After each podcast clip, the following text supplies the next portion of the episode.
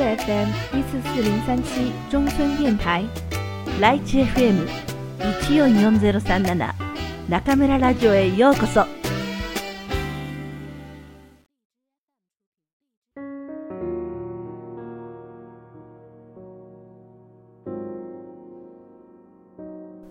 あなたに送る人生の薬箱愛さなくてはいけない二つのこと第四章。二つのことを愛してあげよう。見た目を気にするあなたに。ある日魔法使いがやってきてこう言ったとします。今からあなたの一生はたった一人に捧げなければいけません。個人の楽しみや生き方は一切なしで、召使いのごとく、ひたすらその人のために生きるのです。そんな馬鹿な話が、と反論しますが、これは厳然として決められた宿命で、動かせないのだと魔法使いは首を振ります。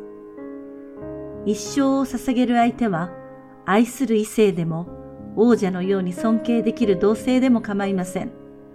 あなたは今からすべての人間関係から解き放たれますから、相手が今のパートナーである必要もないし、会ったことすらない理想の人を選んでもいいのです。あなたはこれから一切の自由を失いますが、最後に相手を選ぶという自由があります。さあ、誰を選びますか？さて、どう答えたものでしょう？一生を捧げるに値する歴史上の偉大な英雄を選び、忠実な家臣として生きてみたいという人もいるでしょう。外国の俳優のように素敵な人のしもべになるのがロマンティックだという人もいるでしょう。しかし問題は一生自分のすべてという点です。対等に付き合えるわけではありません。自分の楽しみもなく全部をその人に捧げるのです。それが永遠に続くとしたら恋人選びとはわけが違います。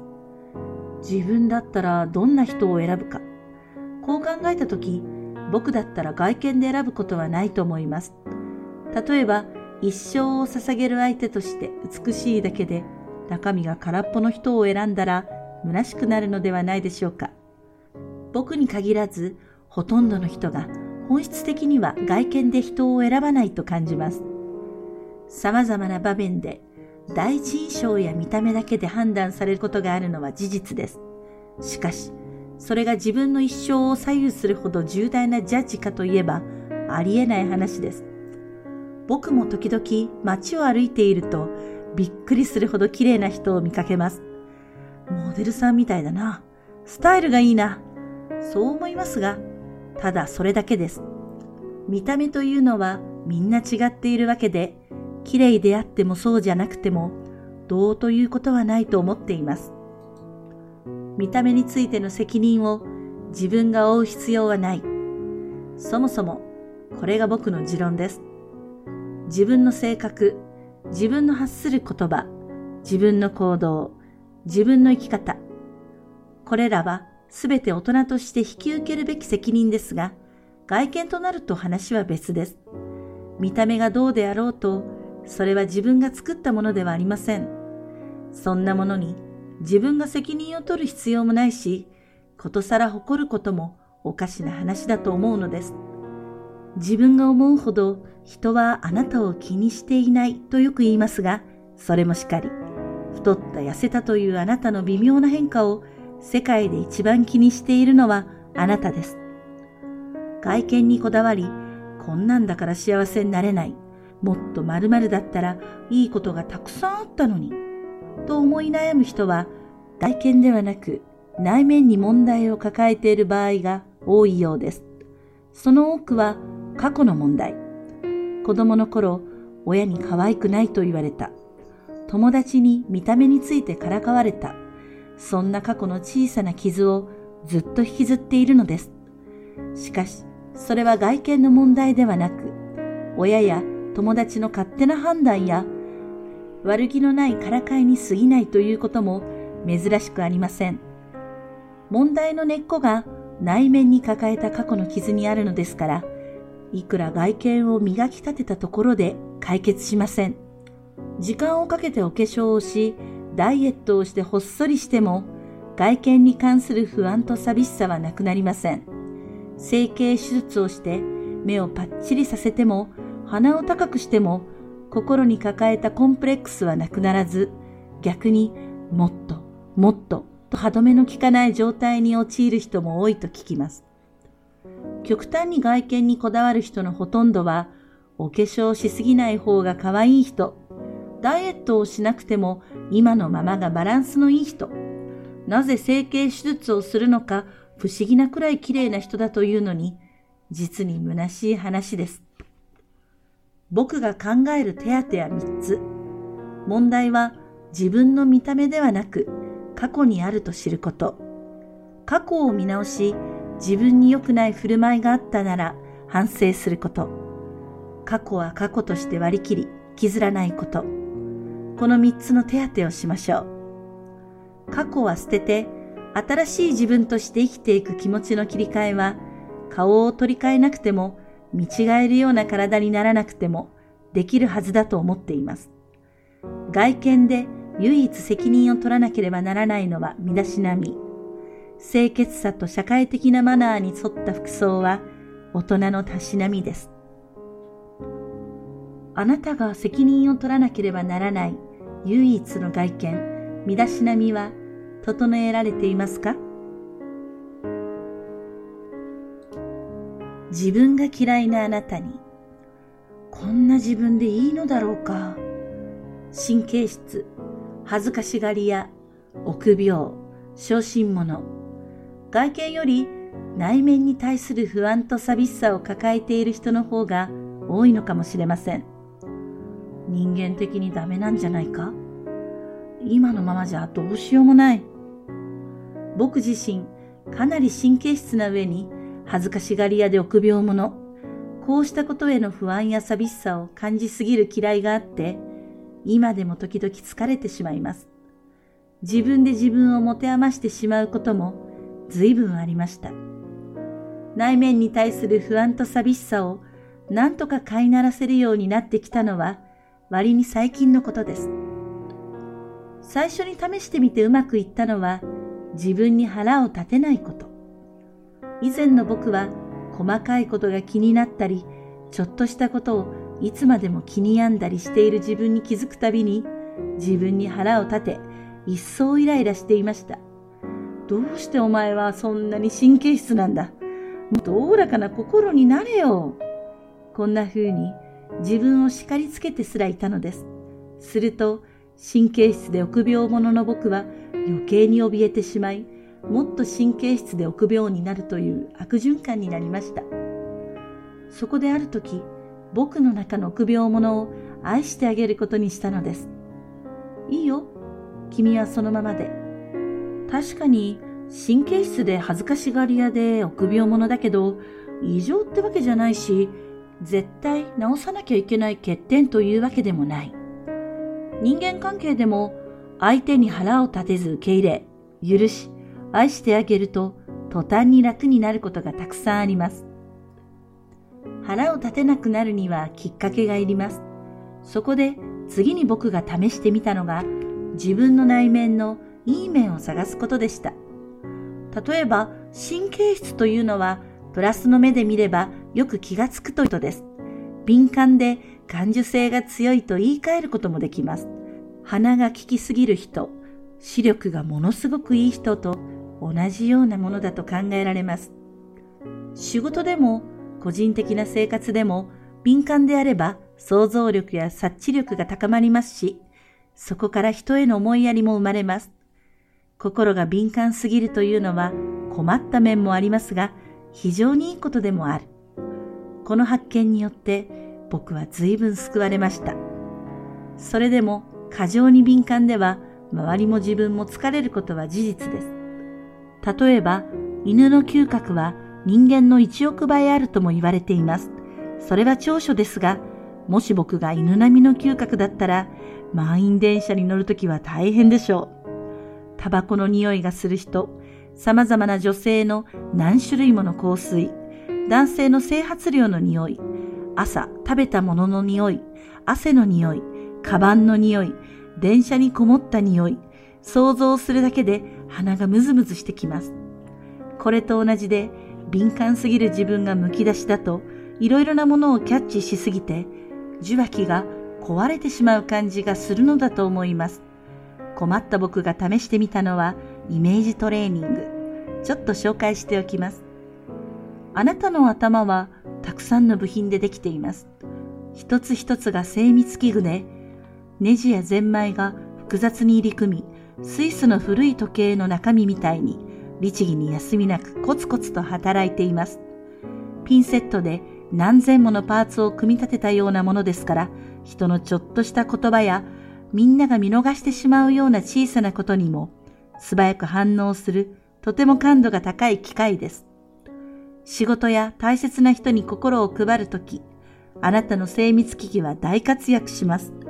危険なサインを察知し、素早く警報を鳴らしてくれます。ところが、この機械は使い続けているうちに、だんだん熱を持って熱くなってきます。デリケートな機械ですから、壊れないように、時々休ませなければなりません。まずは、一番大きなネジを一つ、親指の腹と人差し指でつまみ、緩めてみましょう。最初は硬いと思いますが、ゆっくり回しているうちに、スルスルとほどけていきます。これで精密機器の一部が休憩に入りました。深呼吸をしましょう。ついでに体も緩めましょう。いつもより人の目が気にならなくなります。みんなと曇りガラス越しに対峙しているくらいの距離感です。顔は見えますが、かすかに微笑んでいるとしかわかりません。あちらからも同じようで、目を凝らしてこちらを見ている人など、誰もいません。これでちょっと楽になりました。次に2番目に大きなネジに細いドライバーをあてがって、そーっと緩めてみましょう。スルスルとほどけていきます。これで精密機器の別の一部も休憩に入りました。いつもより耳に入る人の声が遠くなります。水に潜っている時くらいのぼやけた音に変わります。聞こえるけど笑い声だけ。あなたの声も伝わりますが、リラックスしていて特に言いたいこともないので、気まぐれにおーいと声を出してみるくらいです。これでちょっと楽になりました。時々一人でこんなイメージトレーニングをし、人に会うときはもっと簡略化して頭のネジを一、二本外すとおまじないを唱える。たまにぼんやりして言葉は悪いですが、ちょっとバカになるということです。僕には随分聞きました。内面に対する不安と寂しさを抱えた人は、自分の内面に対して敏感すぎる人だと言えますので、このイメージトレーニングは役に立つと思います。試してみるといいでしょう。頭のネジを外すイメージをしてみましょう。出産に悩むあなたに、運命と思う必要もないし、簡単に忘れる必要もないと思うのです。第一、そう簡単に忘れられっこないと思います。生き物としての本能に組み込まれていることだから、子孫を残せない不安と寂しさを感じることは、男性にも女性にもあるでしょう。特に女性は、男にはわからないほど悩むものだと聞きますし、とてもデリケートな問題です。悪気はなくても、思いやりもない言葉に傷つく人もいますし、みんなが知らないだけで医師の治療を受けている人もいます。身近な人が子供に恵まれた時、素直に喜べない自分に罪悪感を感じる人もいるようです。僕が何を言ったところで非常に楽観的な言い方をすると思われるでしょう。もちろん、大したことじゃないと断じるつもりはないし、あなたの気持ちはわかりますよ、なんて分け知り顔をするつもりもないのです。あまりにもデリケートなことだから、子供がいて男性である僕は触れない方がいい問題なのかもしれません。それでも、この本を通して言いたいと思います。子孫を残すことだけが人生の目的ではないと。今は多くの人が何らかの理由で子供を持たない、あるいは持てないと言います。それでは、その人たちは人生の目的を果たせず、ついえていくということでしょうか。そんなことはありえないと感じます。逆に考えてみればすぐわかります。子供を持ったら、それで人生の目的を果たしたことになるのでしょうか。これまたありえない話です。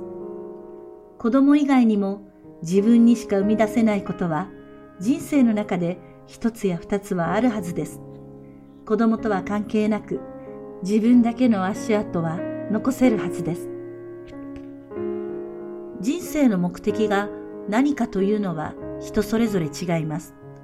いかなる目的であろうと果たすためには共通した条件があります。それは自分自身を愛すること。僕はこれだけは守ろうと決めています。世界中の人に嫌われるかもしれません。とんでもない奴だ、と罵られ、生きている価値などない、と非難されるかもしれません。たとえ、そんなことになっても僕は、自分だけは自分を愛し続けると決めています。何ができてもできなくても、何が欠けていてもあっても、自分だけは自分を嫌わず、自分を大切にし、死ぬまで自分を愛し続けると誓っています。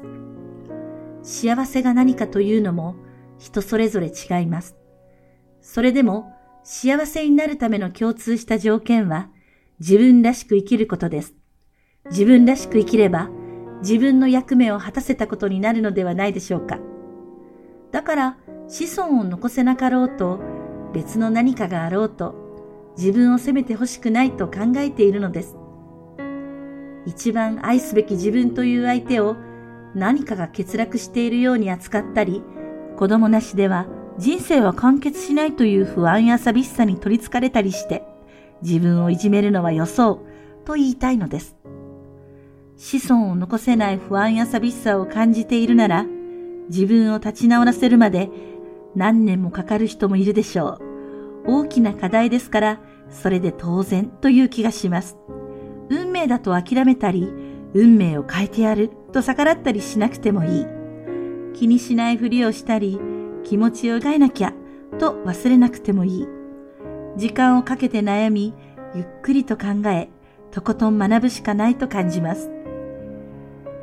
自分らしく生き、自分の役目を果たすにはどうすればいいのだろう。自分にしかできないこと、自分にしか生み出せないことは何だろう。この試練は一体何を自分に教えるために与えられたものだろう。もしかしたら全部の答えは見つからないかもしれません。それでもいいと僕は感じます。なぜならそれこそ自分が生きている証拠だから。生きるとは答え探しではなく自分と向き合って考えながら毎日を積み重ねていくことだから。もしかしたら答えなどどこにもないのかもしれません。それでもいいと思うことも僕にはあります。なぜなら答えが見つからない自分がダメな人間だなんてはずがないから。生きることについてクイズ番組みたいに矢継ぎ早に正解を出すなんてむしろおかしいことです。答えが出てもそれが正解かどうかは誰にもわかりません。悩む自分、苦しむ自分は人間として正しい。